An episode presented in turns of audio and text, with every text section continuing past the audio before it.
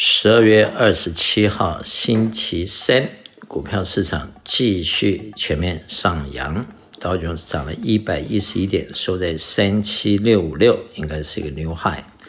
涨了零点三 percent，SPY 涨六点八，收在四七八一，涨零点一四 percent，应该也是一个 new high，Nasdaq 涨了二十四点，收在一五零九九。涨零点一六 percent，也是牛海三大指数都已经是牛海或在牛海的旁边，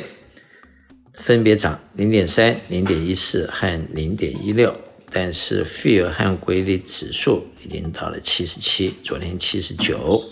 基本上接近八十，都是进入了比较 overbought 的 situation，也就是说市场的价格可能偏高。那么欧洲方面，英国正零点三六，德国正零点二一，法国正零点零四。欧洲的经济并不好，可是欧洲的股市是不错的。其实说的白一点，就是有钱的人并没有受通货膨胀或者经济不景影响太多，资金还是非常充沛的。但是，一般老百姓。可能因为收入和资金有限，会直接的受到通货膨胀和生活的压力。现在欧洲、美国都有贫富不均的现象，亚洲也是一样。亚洲方面，日本负零点六一 percent，香港恒生正一点七四，中国上海正零点三五 percent，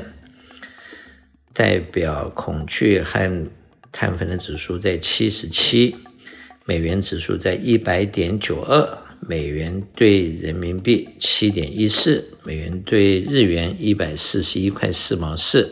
美元兑欧元零点九零，美元的指数已经掉到了一百点九二，前段时间曾经去过一百零四、一百零五，它它回落了大约 four percent。那么再来看一下债券市场。债券市场以美国的国债来说，目前国债的短期利率，三个月的在五点三九，六个月五点二六，一年四点七七，两年四点二四，五年三点八零，十年三点七九，三十年三点九五，十年和两年的这个债券相差大约是。零点四四不到零点五，它们之间的 gap 越来越小。随着低利率慢慢下降，高利率慢慢上升，它们之间的 gap 就会慢慢恢复到正常。倒挂通常预示的就是经济不景气。按照目前的估计，美国今年的 GDP 成长大约二点六左右，而明年估预估只有一点四。换句话说，明年美国的经济虽然不会硬着陆，不会衰退，但是成长是有限的。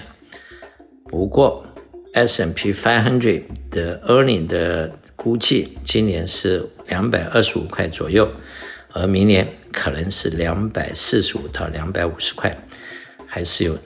八到十个 percent 的 growth。所以，如果 SPY 是照这样的速度发展的话，如果用二十倍来乘，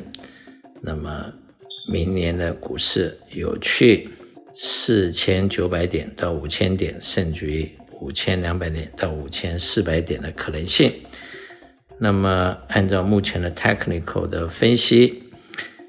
短时间 SPY 可能会在四千六到四千八，长时间 SPY 可能会在四千三到五千二。那么 Commodity 方面，西德州油目前在七十三块九毛七，布兰特油七十九点三五，黄金两千零七十九块，黄金是最近的高点，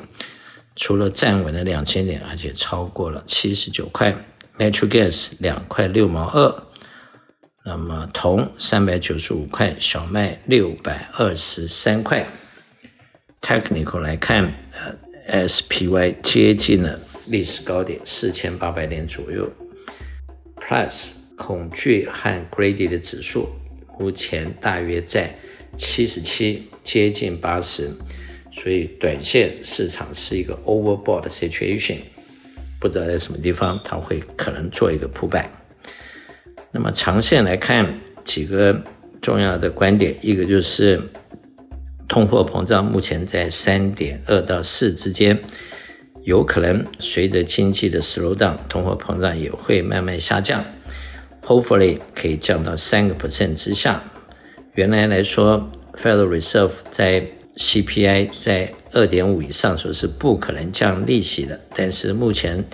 的新的说法是，因为就业的状况不错，经济的状况不错，而且不会有硬着陆，因此可能会提早降利息。一般的说法可能是在明年第一季度和第二季度之间下降的幅度可能是三个 quarter 到四个 quarter，当然这些都是一些预测，仅供参考。投资人在目前应该采取一个 balance approach。投资市场基本上有主要的两条线，一个就是股市，一个就是债市。